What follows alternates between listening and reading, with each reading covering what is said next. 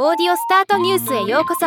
ロボットスタートによる音声業界の最新情報をお伝えする番組です。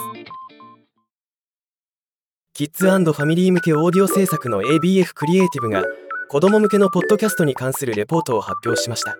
最近注目の子供向けポッドキャストということで一部のデータを紹介したいと思います。この調査は米国の4歳から11歳の子供を持つ親1014人を対象にしたものになっています。子供がポッドキャストを聞く頻度は毎日聞くのはわずか7%で一度も聞いたことがないが51%もいることが明らかになりました。これはポッドキャストが子供分野でまだ大きな成長の機会を秘めていることを示唆しています。子供はどのようなオーディオコンテンツを好むか。最も好まれるオーディオコンテンツは音楽。ついで教材。オーディオブック。ポッドキャストと続きました。オーディオコンテンツを聞いた子どもの社会的交流の変化は保護者の59%がオーディオコンテンツを聞いたことで子どもの社会的交流が改善されたと回答しています。オーディオコンテンツを聞いた子どもの学力は向上したか。なんと保護者の63%がオーディオコンテンツを聞いたことで子どもの学力向上を実感したと回答しています。